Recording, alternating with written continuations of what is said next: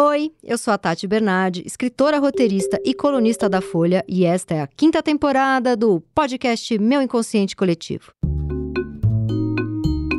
Depois de episódios incríveis sobre literatura, agora eu resolvi trazer para o divã protagonistas inesquecíveis de séries e filmes.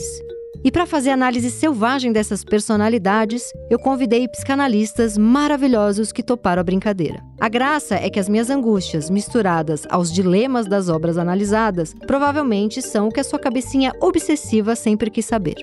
E hoje eu converso com Fabiane Sex, que é psicanalista e resenhista de livros na Folha de São Paulo e na 451. É pesquisadora de literatura na USP e escreveu um livro sobre a obra de Helena Ferrante, publicado pela editora Clara Boia. A gente bateu um papo sobre a série A Amiga Genial, da HBO.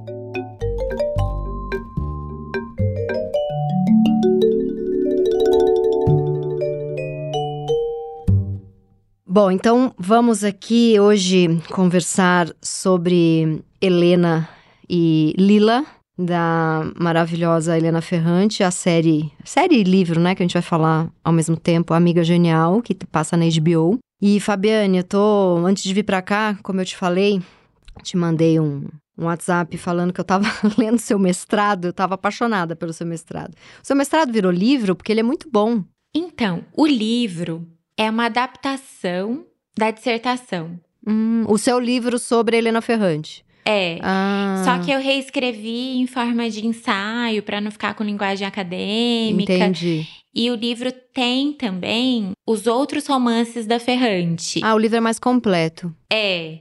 E a dissertação é bem focada na tetralogia, então é mais aprofundada na. Entendi, é mais aprofundada. Mas eu fiquei louca com o seu mestrado, fiquei apaixonada, achei muito bom. E tá lá no banco de teses da USP, dá para baixar gratuitamente, quem quiser. Não, eu baixei, eu li lá, eu concordei lá que eu tava baixando, mas não faria uso indevido, concordei, dei o meu tique e baixei felizona e li muito feliz. Então, eu queria começar te perguntando, porque isso me interessa muito, porque até estava lendo seu mestrado, foi me dando até uns, umas taquicardias, tipo, ai, tem tudo a ver com o que eu, com o que eu gosto, com o que eu estudo, a coisa da, da autoficção, é ela, não é ela. Ai, muito bom. Então, seguindo aqui a escaleta que eu fiz do seu mestrado, eu queria começar falando do. Você abre, né, o seu trabalho de mestrado falando dessa força ambivalente de atração e repulsão entre a, a Helena e a Lila. Uhum. E eu achei isso fantástico, né, dessa força que uma exerce sobre a outra. É muito bonito porque, assim, tanto o livro quanto a série começam com a Lila desaparecida e a Helena narrando para tentar entender a história que elas viveram, para tentar dar conta daquilo, desse afeto que ela não sabe direito se ama, se odeia, se, se é amiga, se é inimiga, se existiu, se aconteceu, se não aconteceu. E eu queria que você começasse a falar primeiro, por que, que você virou a grande especialista de Helena Ferrante? O que, que aconteceu com você, né? Que você leu o primeiro livro e falou: Jesus, vou embarcar aqui, essa é a minha tese. O que, que aconteceu com você? É difícil explicar, né? Eu acho que a gente constrói. Como a Helena faz, a Helena Greco, a gente constrói retroativamente uma explicação, né? Sim. Mas na hora eu só fiquei muito arrebatada. Eu li em 2015, assim que saiu no Brasil, o primeiro volume. É, me chamou a atenção de ser uma autora italiana. Ainda não tinha muitos autores italianos publicados no Brasil. Eu acho que a Ferrante abriu uma porta, uhum. tinha uma outra, né? Até aquele Domênico eu comecei a ler depois, por causa dela, que eu amo também, que eu acho incrível. Ele é muito bom, mas uhum. ele também foi publicado por causa da Ferrante. Tem uhum. toda uma leva de autores sendo publicados por causa dela. Sim. E a minha família é de ascendência italiana. Então, quando eu vi uma autora italiana, eu nem sabia ainda que era pseudônimo. E uma história que se passava na Itália e tava ali na bancada de lançamentos da livraria, né? Uhum. E aí eu peguei só para folhear, como eu costumo fazer. E sou muito rata de livraria, assim, de estar tá sempre xeretando nos lançamentos e nunca tinha ouvido falar, nem do livro nem da autora. Aí eu peguei, sentei numa poltrona, comecei a ler e não parei mais até hoje. E mudou sua vida, porque aí você foi. Você já era estudante de psicanálise ou foi tudo junto? Já. Eu acho que isso ajudou também a me fisgar. Eu estava na formação e a cada semestre da formação a gente tinha que fazer um trabalho escrito uhum. que articulasse algum dos conceitos que a gente tinha aprendido teórico durante o ciclo com experiências clínicas ou com outras experiências de vida para quem ainda não atendia. E eu perguntei se eu podia fazer o trabalho sobre uma obra literária e eles concordaram. E aí foi o meu primeiro trabalho, que depois virou projeto, mas eu fiz mais uns dois trabalhos durante a formação sobre a Ferrante. E aí sempre tem um professor que comenta, não é que corrige o uhum, trabalho, né? uhum. né? Porque em psicanálise não tem isso, mas um comentário. E eu lembro que ele escreveu: Eu acho que isso é só o começo de um longo processo. Sim, que você estava muito apaixonada, ele sacou. É. Que legal. Sacou. Não, e dá muito, né? Eu tenho muito também essa. Você sabe, a gente já conversou sobre isso. É, inclusive, até no, no seu mestrado, você usou uma frase que é uma frase do Freud, que é uma das minhas preferidas, que eu tenho até anotado no meu caderninho de anotações para um dia o mestrado, que é a escrita foi em sua origem a voz de uma pessoa ausente, né? Que é uma frase do mal-estar na civilização. Isso, isso. Foi ali que acho que você linkou, né? Foi. Porque a, a Ferrante dá uma entrevista dizendo que ela não é uma escritora que escolheu o anonimato, mas uma escritora que escolheu a ausência. Isso. O que, que ela quer dizer com isso, pelo amor de Deus?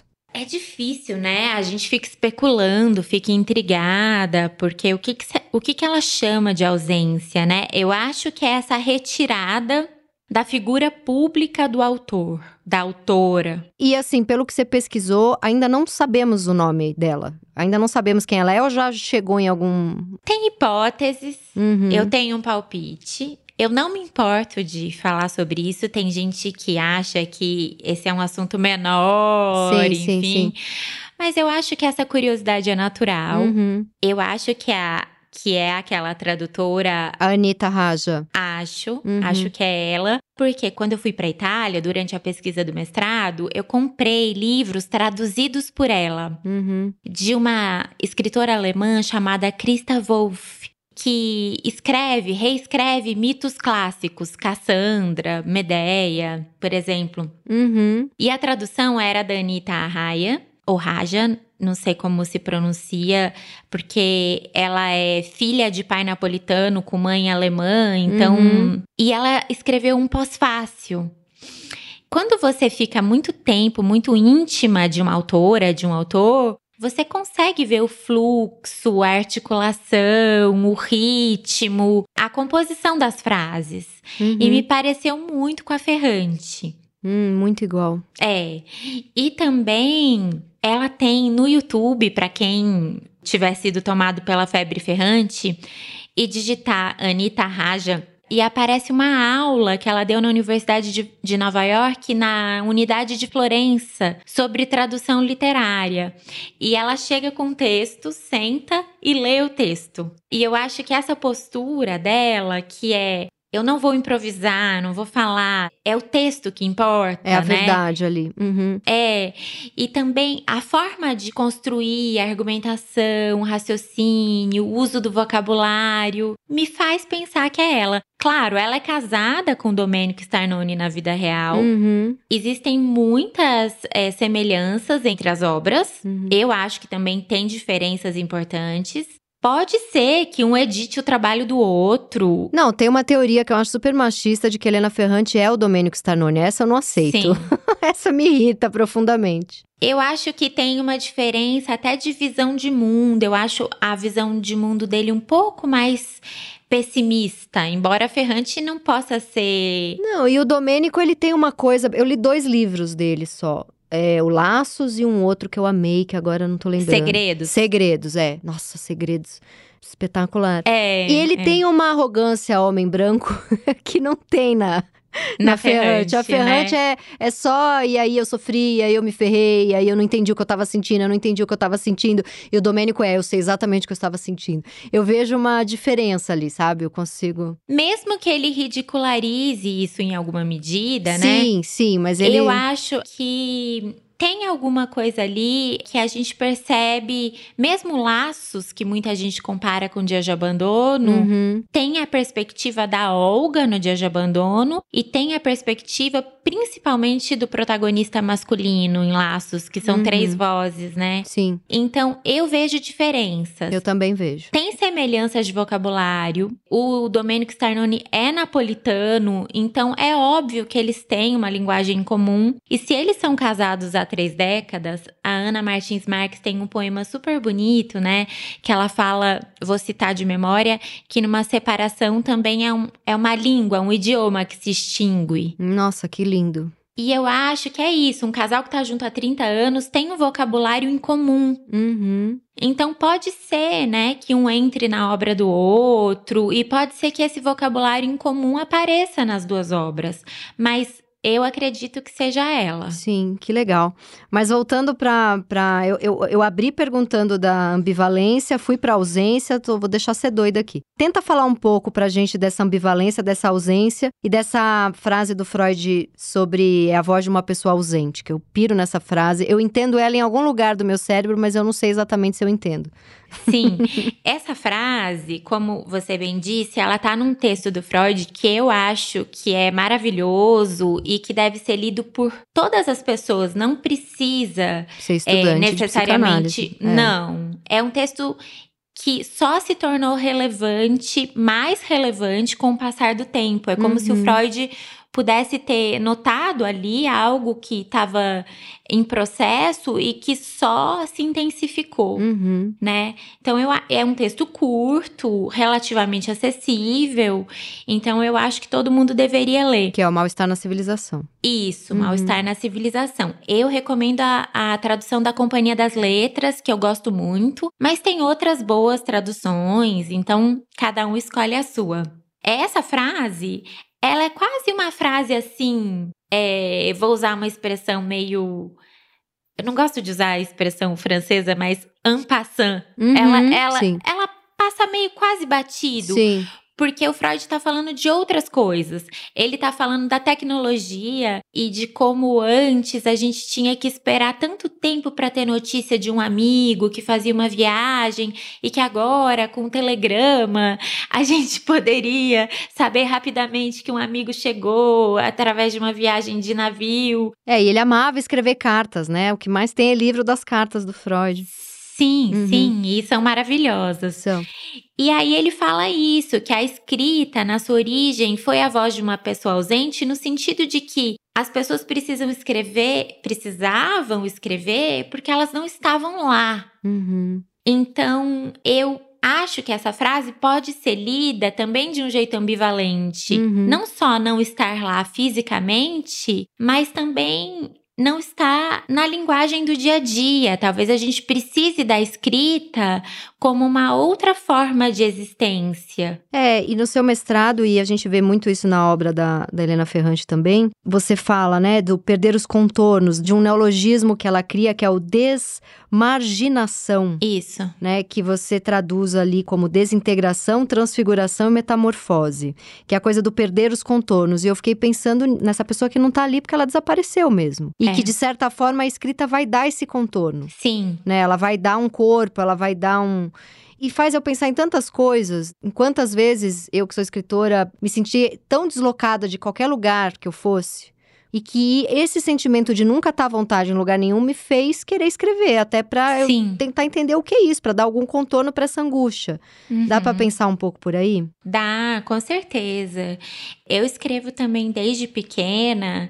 Eu acabei de receber uma caixa que a minha avó guardava com os meus textos. Eu perdi a minha avó materna um mês. E você era super apegada, né? Muito, muito apegada. Ela morou comigo muitos anos com a nossa família. E era uma avó que era uma grande amiga. E ela guardava tudo, tudo. Romances que eu escrevi com 15 anos, um conto que eu escrevi com 8 anos, que Linda. eu não lembrava. E eu recorria muito à escrita como um lugar físico mesmo, assim, como Uhum. então acho que era uma forma de estar no mundo, constitutiva, como eu acho que é pra você. Uhum. Eu lembro de ler há muitos anos, A Mulher que Não Prestava. Ah, o meu primeiro livro. Eu acho ele de vez em quando lá na bagunça do meu escritório. Eu tenho o maior amor, porque é o livro possível de se fazer aos 25 anos, né? E é tão bom a frase do avô: essa menina não presta pra nada. Eu não esqueço, Tati. eu li, sei lá, 20 anos, né? Quanto tempo tem o livro? Tem, tem por aí, quase 20. Por aí, eu escrevi com uns 23, 24. Eu tenho 43. Então, e eu gostei muito do título, assim, uhum. porque naquela época ainda as redes sociais ainda não tinham explodido, assim. Então, o feminismo era discutido mais dentro das universidades ou nos é, grupos. E quando eu vi esse título, A Mulher que Não Prestava, me chamou muita atenção, né? Quem escreveria um livro sobre uma mulher que não prestava? E aí você conta que era uma expressão do seu avô, eu amei. E eu senti logo nesse livro que também era um lugar para você de uhum. refúgio e de constituição, de contorno, como você disse. É, eu vivia deitada, eu era uma criança que gostava, eu voltava da escola muito cansada, ficava deitadona e ele tinha essa piada. Meu avô era super carinhoso e foi o grande responsável por alguma possível autoestima da minha infância. Ele foi o grande responsável, foi a pessoa que mais me deu amor e carinho, assim. Mas ele tinha essa piada que era: uhum. isso aí não vai dar em nada, vive deitada, não quer saber de fazer um exercício, não quer saber de fazer a lição de casa. E aí eu cresci essa mulher que eu trabalhava em agência, detestava, eu começava namoro, terminava, eu tinha amizades que daqui a pouco trocava o grupo de amigos, típico de vinte e poucos anos, né? E aí foi o mote do livro, que era um. É esse lugar de não pertencer, né? Se a gente sente Sim. isso aos 43, imagina aos 20. Né? E eu lembro que era uma coisa amorosa, assim, que sim. não era é, um julgamento, sim, né? Sim, sim, sim, mas era um poder rir, né? É, e eu acho que isso aparece em outros textos seus, no seu romance que você publicou pela companhia, que tem essa mistura aí familiar, na sua história familiar, do humor, do drama, de tudo junto, né? E que é bem italiano, né? Bem italiano. Por isso que eu acho que a gente, é, a gente flerta nessa amizade, né, Fabiana? Há uns anos. As é. duas descendentes de italiano, é, é, a minha família é super, até a parte portuguesa era muito italiana. né? Era uma coisa muito assim, essa coisa exagerada, amorosa. E a série da Amiga Genial teve um dia, assim, de uma catarse minha e da minha mãe, porque, assim, eu cresci com a minha mãe me contando que ela era a aluna brilhante da classe e que a, a, minha avó, a mãe dela, quando a minha mãe tinha, sei lá, 15 anos, falou: Bom, agora chega. Você já aprendeu a fazer conta, já aprendeu a ler, escrever, agora é fazer enxoval e trabalhar, porque a gente uhum. é uma uhum. família sem grana e você tem que trabalhar e casar. E tinha também uma coisa não dita, mas que assim, um, um, filho não pode superar o que os pais sabem, né? Então era uhum. aquela coisa. Isso é bem psicanalítico, né? Exatamente. E tem exatamente essa cena no Amiga Genial, porque a professora, tem. a professora foi na casa da minha avó, pediu para pelo amor de Deus minha mãe voltar para a escola, falou: "Ela é a melhor aluna da classe, ela tem que voltar". E eu comecei a ver a primeira temporada do Amiga Genial e tem essa cena, e eu lembrei, falei, nossa, é igualzinho minha mãe me contando. E falei, mãe, assiste. A minha mãe não leu, não leu a tetralogia napolitana, não leu os livros, mas assim como eu, ela viu todas as temporadas, que é a coisa mais linda do mundo, né? É muito bem feito. E eu me lembro de você contar que aproximou você e a sua mãe, né? Sim, ela me ligou, ela falou é exatamente a cena e essa coisa assim, a gente morava numa rua chamada Triunfo, no Tatuapé. E assim, a, a, a vizinha era minha, a tia da minha mãe, duas casas para lá era um parente do meu pai, três casas para lá era primo de. Era uma rua de parentes, assim. Então, uhum. essa vibe curtiço que tem na primeira temporada do Amigo Genial lembrou muito a minha infância, que todos os uhum. se conheciam e todo mundo era meio parente. Se não era parente, um se metia na vida do outro. Então, mexe demais comigo essa série. Mexe muito. Eu assim. acho que tem muito a ver com a cultura italiana. Uhum. Por exemplo, eu contei que a minha avó morou comigo, né? Então, meus avós maternos moraram comigo com os meus pais por muitos anos. Então parecia que tinha mais pais e mães do que filhas. Sim, né? sim. que incrível. E a minha mãe não se conforma de eu ter dado essa desgarrada. Porque nesses bairros que tem muita família italiana, né? Moca, Tatuapé, é, tem essa coisa do puxadinho. Tem. O filho vai, vai morar na casa do lado. E aí casa e tem filho que vai morar no porão, vai É. morar no, no quintal, vai fazer. Tem, tem essa cultura do puxadinho. E assim. Não, e é, é assim, se você passa uma semana sem ver, parece que foi um ano, É, né? e é tipo, me abandonou. E é muito lindo, porque eu, eu me vejo demais na, na Helena, né? Quando ela visita a mãe, porque assim. Tem muito essa cena da Helena se sentir que traiu a família porque estudou. Sim. E a mãe ama ela desesperadamente, ela é o maior orgulho da mãe, você vê que ela é a filha preferida da mãe. Mas quando ela vai lá é só porrada. O que, que é? Você me acha burra? Ela- a Helena nem abriu a boca, ela entra em casa, a mãe já fala: O que, que é? Você tá me julgando? Você faz tudo errado, você me largou. E ela visita a mãe toda semana, ela ajuda a pagar as contas da casa, mas você me largou. Que é um pouco essa coisa também do o filho que desgarrou e foi, que Sim. você tem orgulho, mas que é, uma, é um tipo de traição, né? Que na psicanálise a gente fala matar o pai, né? Uhum. Que é uma expressão talvez que precise ser revista. A psicanálise é viva, né? Então ela precisa continuar sendo pensada. Quando Freud escreveu, obviamente ele vivia numa cultura muito mais patriarcal do que a nossa. Sim. Mas essa ideia de matar o pai figurativa, né?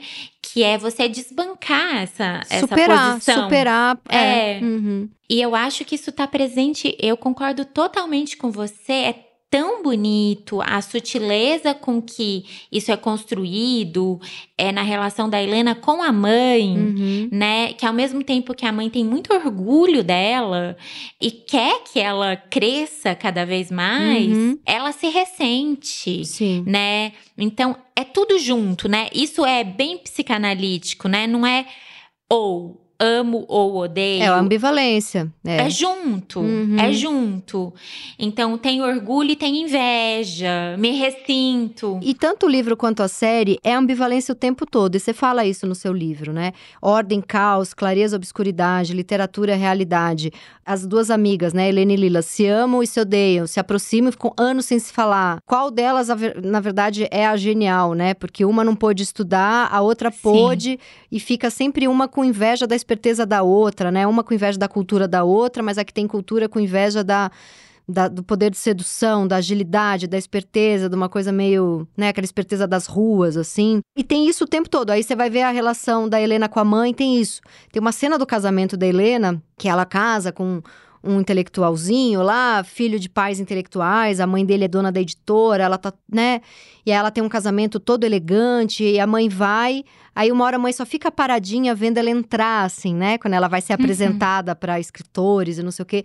E a mãe fica olhando, e, e- e o rosto da mãe, você vê, metade do rosto é orgulho, metade da- do rosto é ódio. Os atores são muito bons. Essa cena da série é muito comovente. E depois, quando a mãe chega na festa, que é uma festa meio surpresa, como ela se sente deslocada e ao mesmo tempo orgulhosa de pensar agora minha filha pertence a esse outro mundo, né? Uhum. Mas ela não pertence. A Ferrante, a maneira como ela explora isso, eu realmente fico fascinada, né? Sim, sim, Pra quem gosta de psicanálise, é um prato cheio mesmo. sim. Agora, você falou uma coisa sobre a escrita, é dar um contorno, né? E eu acho curioso que, embora a personagem desaparecida desde o prólogo, a gente não tá dando um spoiler muito importante, Não, né? pode Tá no dar spoiler. Aqui a gente já abre dizendo que tem spoiler, sim. ah, então tá. Bom, de qualquer maneira, tá no prólogo, né? Uhum. A Lila é uma amiga é, de seis décadas, da vida inteira, Uhum. da Helena Greco, que é a narradora. E a Helena Greco decide escrever a história um pouco em homenagem, um pouco com raiva, Uhum. um né? Também tudo misturado. Um pouco pra contar, um pouco pra entender. E um pouco pra dizer, você não vai desaparecer, eu vou te transformar em palavra, né? Uhum, uhum. Você quer sumir com a nossa história, mas eu vou concretizar isso num livro, né? Então, até a escrita dela também é motivada por razões ambivalentes.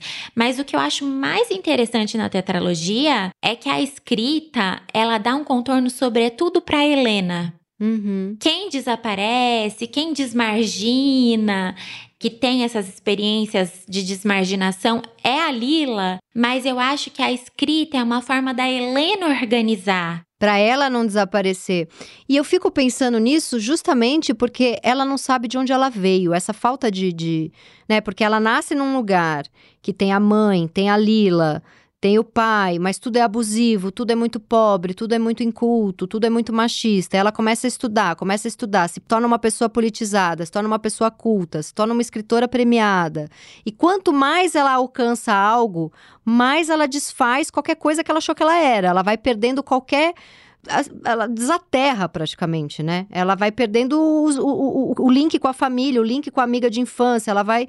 Então ela, ela escreve também porque ela tem medo de desaparecer, né? Sim. E porque tem essa questão da ascensão social, da questão de classe, que ela tá muito constituída pela classe de origem, uhum. mas ela ascendeu, ela pertence a uma outra classe agora. Uhum. E ela fica entre esses dois mundos. É, porque ela não pertence ao novo e não pertence ao antigo. É, Exatamente. É, é um, sei lá, um balãozinho que saiu voando. Ela precisa aterrar, ela escreve para aterrar, eu acho. É. Ela não pertence a lugar nenhum, né? Quando ela volta para Nápoles, para tentar recuperar um pouco dessa escrita é, mais caótica e mais honesta, mais genuína da experiência de estar tá ali do bairro, né? E ao mesmo tempo ela quer tanto se distanciar disso, né? Uhum, uhum. E eu acho que a gente estava falando da cultura italiana, né? E da nossa identificação. Eu acho que é, é, claro que é um fenômeno mundial, né, a obra da Ferrante, mas eu acho que aqui no Brasil a gente se identifica muito, de muito. maneira geral, porque a gente tem uma colônia italiana, né, muito grande, uhum. mas não só por isso. Porque eu acho que a gente tem esse contraste entre. É um país muito injusto, né? É. Quem não acendeu tá com desejo de acender. E a gente foi colonizado também, né? A gente já nasce Sim. sem saber ao que a gente pertence, Sim. né? Tem muita desigualdade social, uhum. o que gera muita violência. E tem essa coisa, por exemplo, de você estar tá num quarteirão e de repente você cruza a rua. O que acontece com a Helena, né, em Nápoles, é a sensação de que a legalidade e a ilegalidade estão muito próximas. É, porque ela vê, por exemplo, é, tem uns episódios bem tensos, assim, que ela vê a Lily envolvida com os mafiosos lá, né? A, a, turma que cresceu com elas ali. O Solara. O Solara, eu amo. Os atores são ótimos, eles são tudo uns mafiosinho mirim, assim, é muito, é muito perfeito. Eu amo, eu amo que deu cara para eles, né? E ela vê a Lila se envolvendo cada vez mais com isso. E ela fica desesperada, mas ao mesmo tempo que é um pouco isso do sem lei que você está falando, mas aquelas pessoas precisam sobreviver Sim. de certa forma, né? Que é muito Brasil, é muito assim. Eu, é. eu, eu vejo isso em pessoas tão próximas, né, minhas, assim, da, até da minha família, de. Mas isso não pode fazer, isso aqui é jeitinho brasileiro. Bom, querida, você você acendeu. A gente precisa disso, senão a gente não sobrevive. E tão é. próximo, né? É muito. Acho que ela trata tudo com complexidade, né? Ela não simplifica. Não põe dedo na cara. Tudo é complexo. Não. Não tem virtuosismo, não tem moralismo. Uhum. Tanto é que uma das irmãs da Helena acaba casando com o do Solara. Sim. Então tem uma mistura, né? A Helena tenta ser uma pessoa ética, ela quer ser uma pessoa diferente, mas as coisas voltam a se misturar. E na Itália tem essa coisa da camorra, tem uma característica que a máfia napolitana, que ela tá muito infiltrada ao tecido social. Uhum. E eu acho que isso é muito parecido com a experiência que a gente tem no Rio de Janeiro, por exemplo. E no Brasil, e no São Paulo também, PCC. Sim. E, e eu penso muito no Rio, porque Nápoles é uma cidade deslumbrante uhum. do ponto de vista da natureza. Uhum. Tem o vulcão, tem o mar, tem ilhas lindíssimas. E também tem o alto e o baixo, né? A classe muito alta, muito rica e as pessoas que vivem na pobreza, que não é a mesma pobreza daqui, uhum. não é a uhum. mesma miséria, mas o contraste é muito alto. Sim. Então eu acho que a gente se identifica aqui no Brasil, a gente consegue é, se relacionar com essa realidade. Sim. E na primeira temporada tem um episódio que me marcou. Eu não revi a primeira temporada para nossa conversa, eu revi a última, que é um episódio que elas tentam chegar até a praia porque uma delas nunca viu o mar e aí elas empacam, né? Elas não conseguem ir. Eu achei tão bonito, me marcou. Como que é mesmo? Você lembra? É na primeira temporada, é do primeiro livro. Uhum. Elas moram num bairro que é um bairro operário marginalizado, né? Um bairro do subúrbio de Nápoles.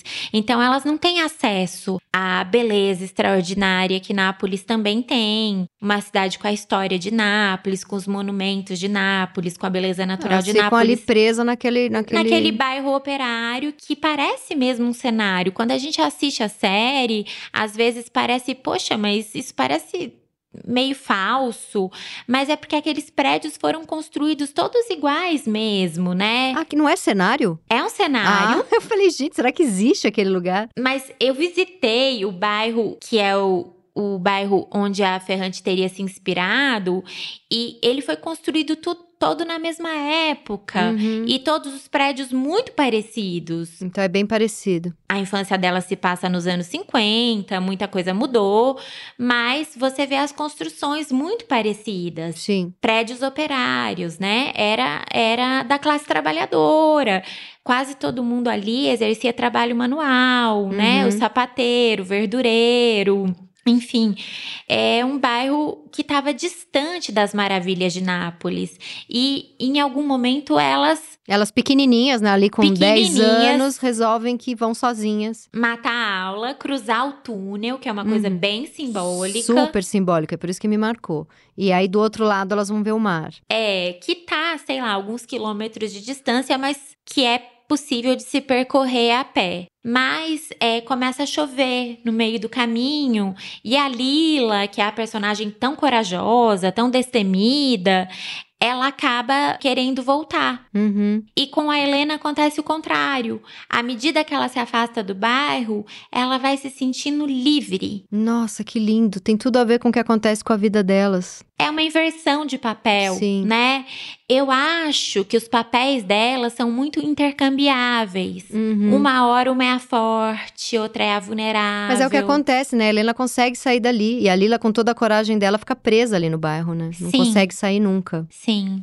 E você acha que não consegue sair nunca porque não estudou? Porque tem essa pergunta que fica o tempo todo no ar, né? Eu acho que isso com certeza tem uma, um peso. Uhum. Mas é, depois a Lila teve a oportunidade de estudar e, e ela enriqueceu, né? Uhum. Eu acho que ela introjetou uma voz de destruição, de cancelamento. Uhum. Eu acho que quando ela era criança, de fato houve um interdito é, familiar, cultural, Você não vai fazer nada, você não pode, você não consegue. Isso. Uhum. mesmo com toda a potencialidade dela, mesmo com a insistência da professora, mesmo com o sofrimento da Helena de perder essa companheira de jornada, que ao mesmo tempo que ela competia, também estimulava ela. Sim, sim, sim. Mas eu acho que a partir de uma idade, a Lila poderia sim ter construído um destino diferente. Se a gente não acreditar nisso, se a gente acreditar que as coisas são destinadas e pronto, né, que a gente tem um destino, que eu acho que é um tema do quarto livro da tetralogia, né, Uhum. que a Lila acredita muito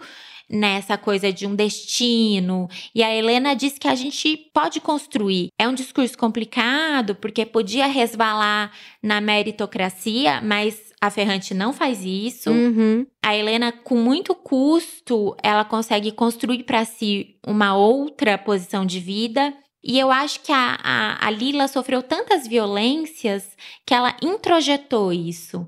Então, em algum momento, ela passa a se limitar. Uhum. Ela enriquece, ela tem outras experiências de vida que também é, também a gente não pode pensar que a saída intelectual é a única, Única saída. saída. Uhum. Ela tem outras, mas é uma pena para uma aluna brilhante como ela era, né? A gente fica imaginando o que teria sido dela se ela tivesse tido oportunidades diferentes. E Fabiane, você acha que toda relação de amor, de amor entre irmãs, mãe e filha, casamento, é uma relação que precisa dessa força ambivalente para ser uma relação de verdade? Eu acho que precisa, mas não é nem questão só de precisar. Eu acho que é inevitável. Inevitável, sim. Porque a gente precisa se separar da mãe. Uhum. A gente, por um tempo, é um ser só. Uhum. Imaginando a gestação, seja ela uma gestação biológica, uma adoção. Uhum. Tem um período em que a mãe precisa cuidar, maternar a filha e tem uma espécie de fusão. Uhum. E esse período é necessário para que a gente sobreviva. Mas depois precisa haver um período de distinção, Uhum. De separação.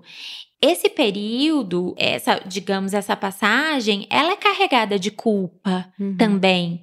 Como você mesmo falou, né, a sua mãe se ressente de você não estar mais perto. Uhum. Ao mesmo tempo que provavelmente ela se orgulha da sua trajetória. Sim. Então, as duas coisas acontecem juntas. Eu acho que a gente tende a pensar nas relações humanas, a idealizá-las e pensar que elas precisam de uma pureza Uhum. para existir. Que se você em algum momento inveja uma amiga, isso significa que você não a ama. Ou que você é uma sociopata desgraçada. A gente não é Exatamente. ensinado a que tudo bem pensar coisas, né? E sentir coisas. Exatamente. Que é diferente de fazer Agir. coisas. Agir. Exatamente. Mas eu acho que em relação à maternidade é até pior, né? Porque tem muita idealização. Muita. Agora eu acho, a Ferrante é uma autora que mostra a ambivalência da maternidade. Acho que hoje a gente tem uma leva de outras autoras que estão tratando disso e que bom. Uhum. Mas eu acho que até recentemente essas coisas não eram ditas. Sim. Eu revi recentemente aquele filme As Horas Uhum. Inspirado, né? A ambivalência, por exemplo, que a personagem da Julianne Moore sentia em relação à posição de mãe e a vontade dela de viver outras coisas, Uhum. só podia ser resolvida de uma maneira extrema, que era o abandono. Uhum. É, e na Filha Perdida da Helena Ferrante a gente vê a mesma coisa, né? Que, aliás, que A filme, que livro. Ela é incrível. Sim. Nossa, eu sim. entendo total a sua paixão. E, e por que, que você acha? é, por que, que as personagens. Ela sempre coloca uma personagem Helena? Porque isso é a premissa da autobiografia, né? É Como se ela estivesse dizendo, é a minha história. Mas ao mesmo tempo ela nunca confirmou se é a história dela, né? Pois é, eu acho que no caso dela é um pouco mais complexo essa coisa da autoficção, porque primeiro é um pseudônimo. Uhum. Então a gente não sabe é, o nome dela de verdade. Então Helena Ferrante já é uma criação literária. Uhum. A Helena Greco, embora tenha o mesmo nome, a narradora, o mesmo primeiro nome do que a autora, esse nome da autora é um pseudônimo. Sim. E na Filha Perdida, temos uma outra personagem, Helena, que é a criança. Uhum. Então, com certeza é um nome importante para ela. Ela é o Manuel Carlos. Ela coloca uma Helena em tudo. Complexo de Manuel Carlos. Só que são Helenas mais interessantes, É, talvez. é, e sem H. São Helenas com menos H e, e- e mais complexas. E mais E menos- interessantes. Menos Leblon. Me- nossa, bem menos Leblon. menos bolsonaristas.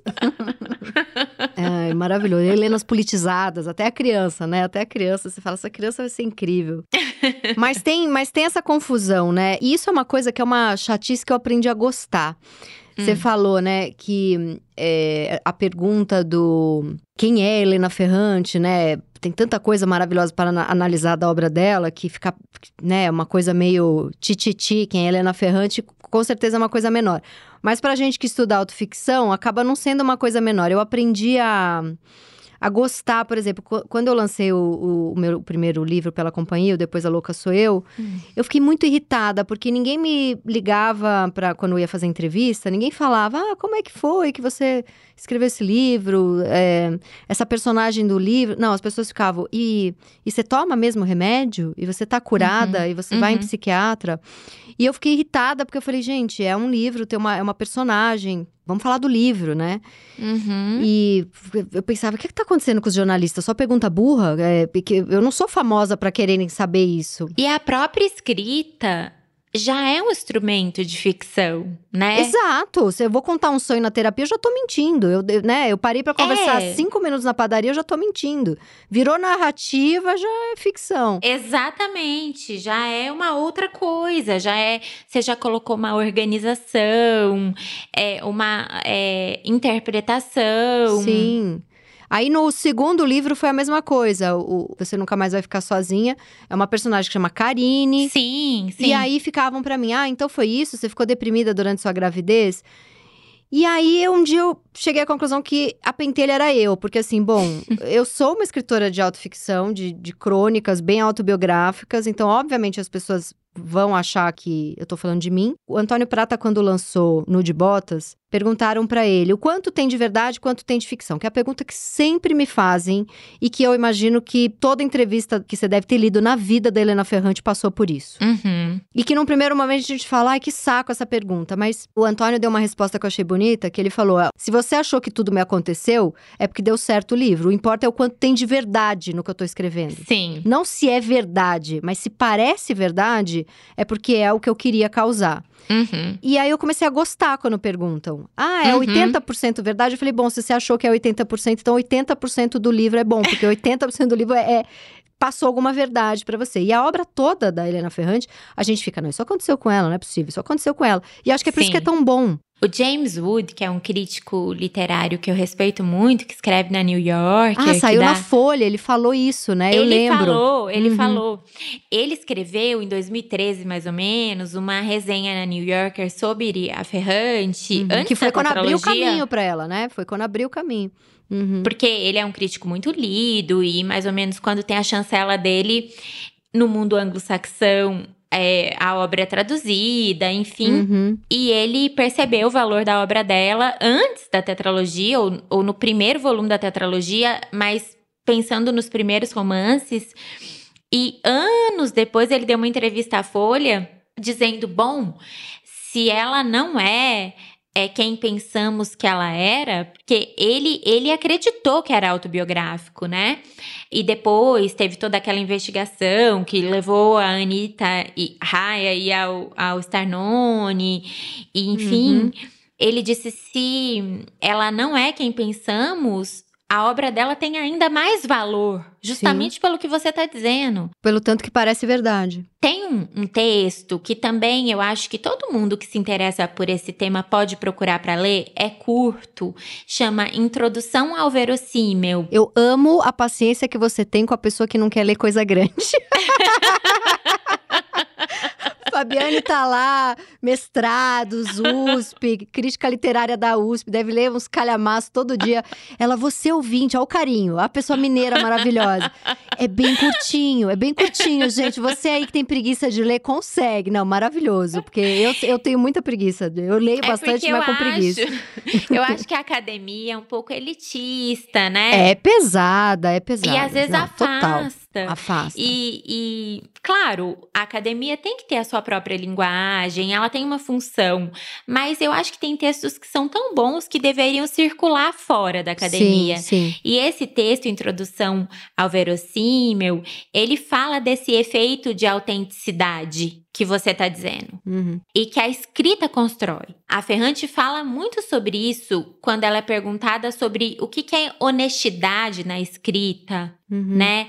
Ela fala que é isso, que se você acredita naquela história, é porque ela tá bem contada, porque ela Uhum. tá bem escrita, porque as personagens estão bem construídas, porque o enredo para de pé. Enfim, é um efeito literário. Nossa, isso é incrível. Então eu acho muito legal quando você se autorizou a curtir essas perguntas Uhum.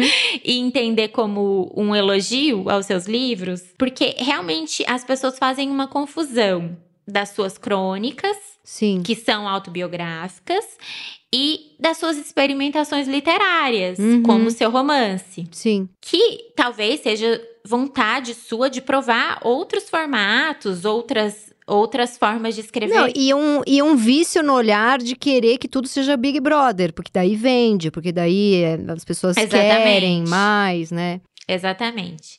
Quando você vai em Nápoles, é muito engraçado, porque eles falam: olha, essa é a igreja que a Lila casou. Como se ela tivesse existido. Ela, é, mas é tão lindo. Eu acho lindo é que lindo, cause isso. Lindo. É lindo. E, e, nessa crítica do James Wood, eu lembro, saiu, a, a Folha traduziu.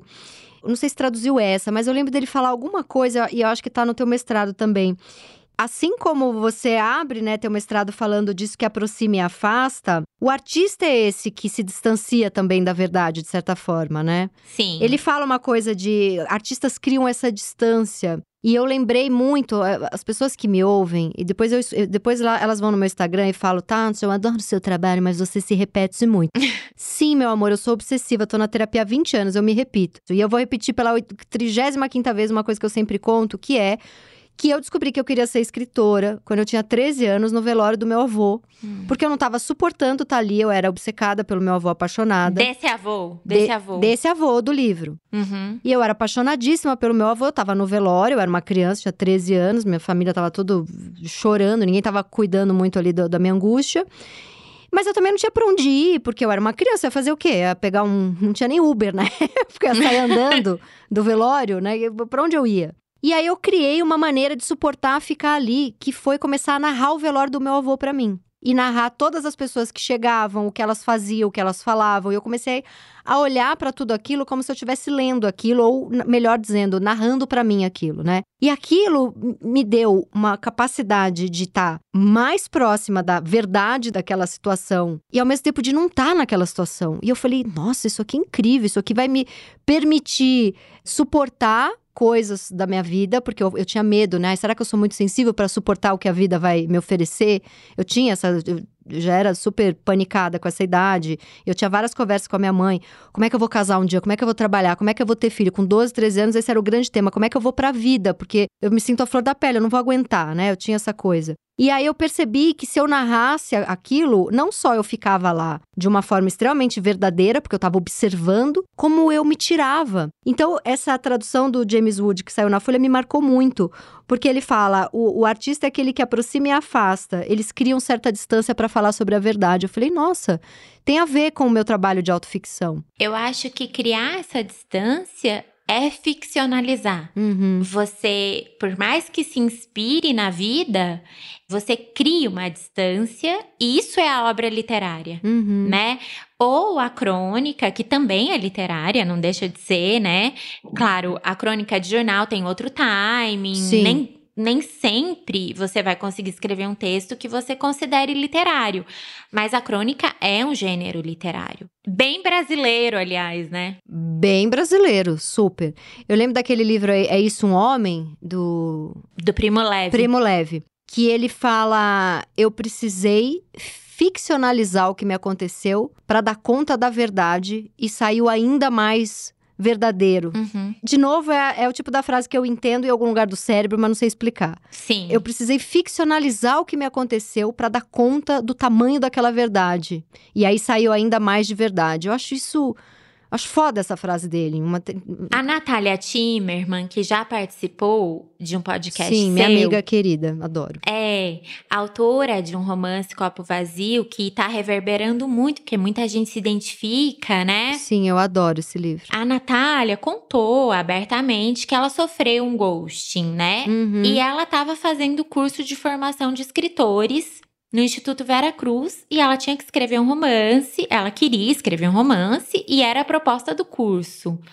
Então ela partiu de uma experiência dela, mas ela ficcionalizou essa experiência. Claro, sim. Ela criou uma personagem com outro nome, com uma outra profissão, com outras características físicas. Então assim, não é a história do perdido que a Natália levou é a história da Mirella. Sim. É uma obra literária, tem um trabalho literário. E eu gostei, a Natália recentemente escreveu uma coluna na Universal Wall exatamente sobre isso. Quem quiser colocar na busca, acho que vale ler.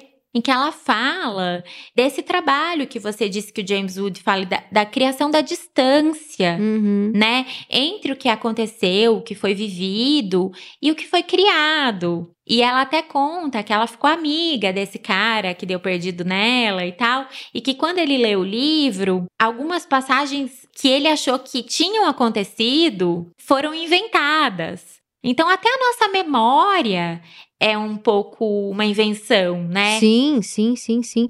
Eu acho a, a minha paixão pela psicanálise com autoficção começou quando eu li o livro dos sonhos do Freud, porque eu acho que ele inventou metade daquilo. Eu acho que aquilo é o maior trabalho de autoficção. Ele falou: Eu quero provar uma tese aqui, eu vou dar uma inventada num sonho. E é perfeito aquilo. Eu acho aquilo maravilhoso. Até porque se ele vai narrar o que ele sonhou, já ficcionalizou. Ele não lembra Já. exatamente o que ele sonhou. Tá recalcado metade ali, Freud. Não vem me enganar, não. E tem uma coisa que você falou que eu acho que tem muito a ver com a psicanálise, que é a construção de uma narrativa. Eu acho que isso também é um trabalho de uma análise. Uhum, sim. Claro, uma narrativa que seja autêntica para quem narra, que de alguma maneira eu seja capaz de sustentar como verdade. Mas é isso que é o trabalho de análise, né? Você poder contar a sua história de um jeito que ela faça algum sentido, que você possa atribuir algum sentido ou suportar uma ausência de sentido. Mas é esse o trabalho. Quando a gente Sim. deita no divã e começa a contar da nossa vida, eu lembro que muita gente pergunta, mas e se o paciente mentir? Nossa, é, é, é porque ele tá falando uma verdade. É, não importa, né? Não importa. Eu lembro que uma pessoa disse: e se o sonho que eu levei para o meu analista eu não lembrar inteiro e eu inventar umas partes? Não importa. Uhum. Essa invenção também é sua. Sim, Você também tá falando de você. que lindo.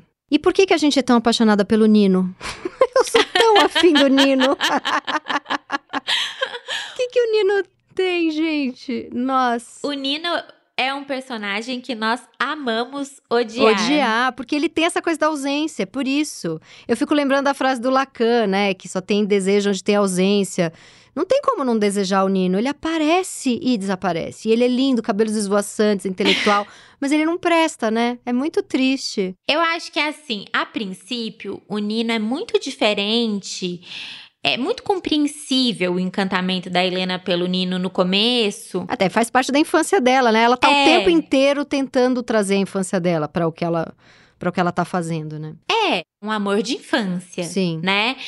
E o Nino era um, um menino muito diferente dos meninos do bairro. Ele era delicado. Uhum. O pai dele era poeta, ela tinha uma série de projeções sobre esse pai que depois vão cair por terra. Uhum. Então ela tinha uma ideia de que poderia vir um outro modelo, haver um outro modelo de masculinidade. Uhum. E eu acho que o Nino, ele representava esse modelo. Ele era muito inteligente, ele era muito delicado. E ele conseguiu sair do bairro. Uhum. E eu acho. Eu acho que ela pensa que ele é ela, versão gato, versão homem lindo. Ela linda também, mas não é, né? É, eu acho que o mesmo fascínio que ela tem pela Lila, o mesmo poder que ela atribui à Lila, que é.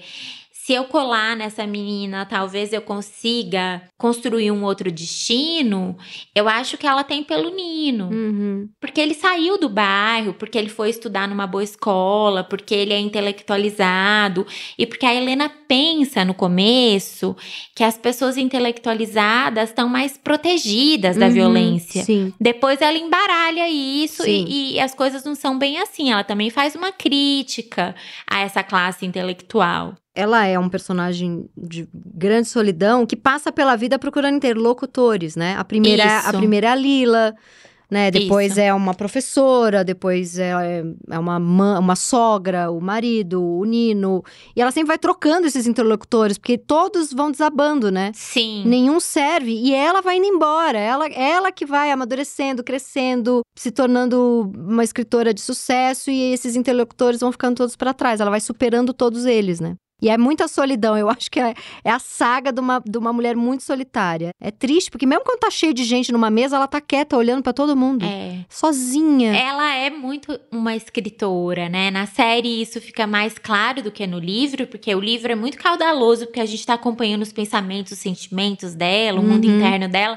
Mas na série. A série tem silêncios, né? O tem tempo inteiro. Muito silêncio. Uhum. E ela é muito observadora ela é muito ausente. Muito ausente. Eu até, até tava conversando com uma amiga que falou: Ah, essa série me irrita porque eu acho que a menina que faz a Helena dá cara de sonsa, não é boa atriz. Eu falo: Você não entendeu nada.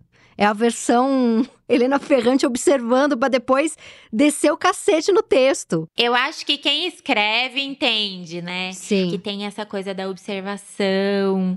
Eu me surpreendi no princípio com os silêncios da Helena, mas depois eu entendi, fez completo uhum, sentido. Uhum, uhum. É porque é uma obra verborrágica versus uma menina que tá ali o tempo todo olhando, né? Exatamente. Uma coisa é ler, outra coisa é ver. Uhum, uhum. Né? Tanto que quando ela consegue escrever e alguém lê, fala: Nossa, tem uma força esse texto, nem parece Isso. com você. É, você é toda frágil, quietinha, né? Ela dá essa impressão, mas é, é como você disse, ela é uma força, né? Ela é uma força. Ela não enverga, né? Sim. Ela não enverga, ela tá ali. A mãe ofende, a Lila ofende, o Nino, o marido trai, o Nino trai.